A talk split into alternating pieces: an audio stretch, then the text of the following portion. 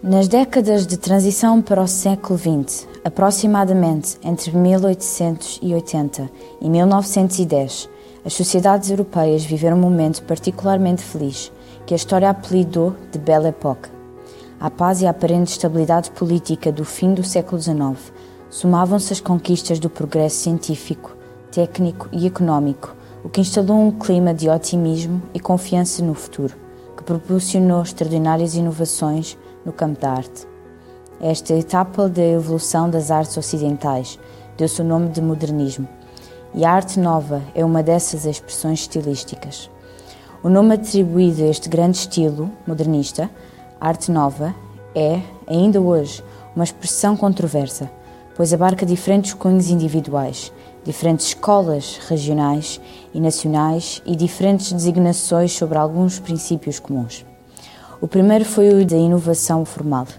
numa forte atitude de originalidade e criatividade, mas também de rejeição dos estilos académicos, historicistas e revivalistas da sua época.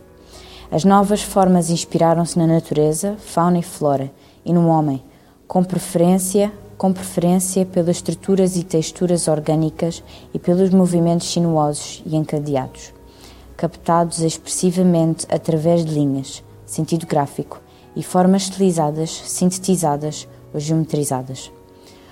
O segundo foi o da adesão ao progresso, do seu tempo pela integração e recurso às novas técnicas e aos novos materiais industriais, que os artistas deste estilo passaram a usar sem disfarces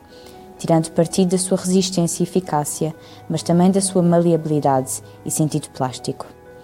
Por último, a adoção de uma nova estética que se expressava sugestivamente através da linha sinuosa, elástica e flexível, estilizada ou geometrizada, na procura do movimento, do ritmo e do simbolismo poético, num claro intuito decorativo que apelava à sensibilidade estética e à fantasia do espectador.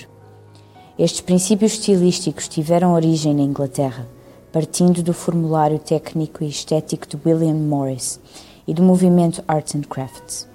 mas recolheram outras influências do gótico flamejante, a expressividade das linhas sinuosas, o rococó, naturalismo e requinte decorativo, das estampas japonesas, desenho gráfico, bidimensionalidade, naturalismo e decorativismo e do folclore tradicional inglês de inspiração celta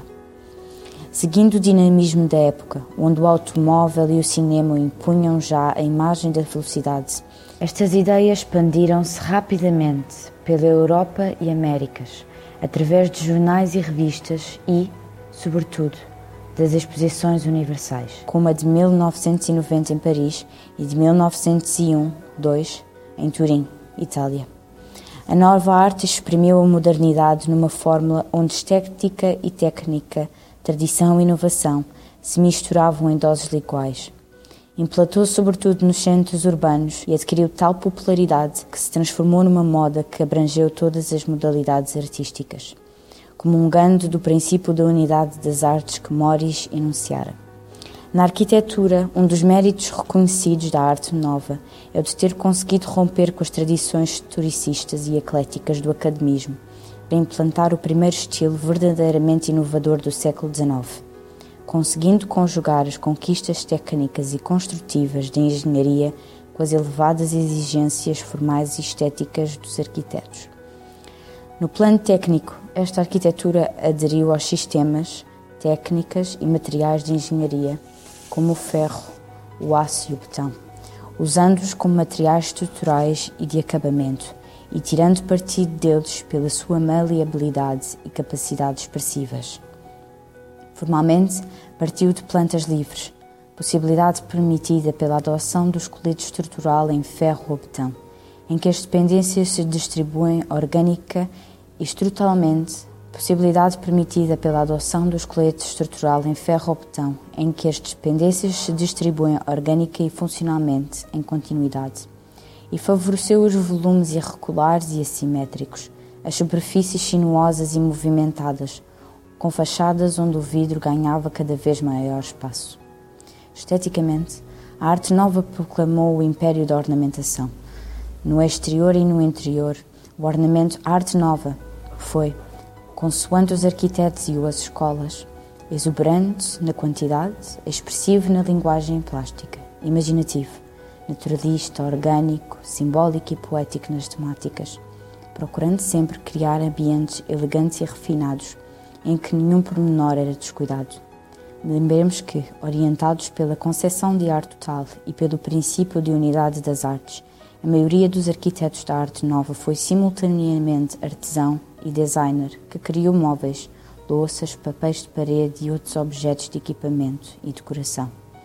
cuidando dos interiores com o mesmo rigor dispensado à edificação. A importância e o peso da decoração não impediram, contudo, que esta tivesse um marcado cunho estruturalista, já que, em vez de ocultar as estruturas construtivas, a decoração se aproveitava delas e as realçava numa perfeita aliança entre a forma e a função, que se repete também nas artes aplicadas. Estas características gerais foram usadas indistintivamente em várias tipologias urbanas: prédios de arrendamento, moradias unifamiliares, hotéis, bancos lojas, estações de caminho de ferro, teatros, museus e igrejas, mas tiveram particularidades diversas consoante os países ou os arquitetos. De modo geral, é possível estabelecer duas tendências: a que colocou a tónica na estética floral, naturalista e curvilínea, e a que seguiu uma vertente mais estrutural, geométrica e funcionalista, sem contudo abandonar o ornamento, que tratou de forma mais contida, planimétrica e abstratizante. Da primeira tendência fazem parte a escola belga, uma das pioneiras da arte nova, no qual sobressaem os arquitetos Victor Horta e Henri van de Velde, a escola francesa com Hector Guimard e, de modo muito especial, o modernismo catalão, de que foram expoentes os arquitetos Louis Domenech e Montaner e António Gaudí. Sem dúvida, um dos mais criativos e originais arquitetos do modernismo europeu. Na segunda tendência, podemos integrar a escola de Glasgow, na Escócia, Grã-Bretanha, representada pelo gênio Charles René Mackintosh. A escola de secessão vienense na Áustria, que se fazem parte Joseph Maria Olbrich, Joseph Hoffman e Otto Wagner, e a escola de Chicago, nos Estados Unidos, onde se desenvolveu uma arquitetura em altura, primeiros arranha-céus, que relançou as raízes da do século XX. Pertenceram a esta escola os arquitetos Le Baron Genie, Richardson, Denkmar Alder e Louis Souvillain, sendo este último o mais importante nome da arte nova de Chicago.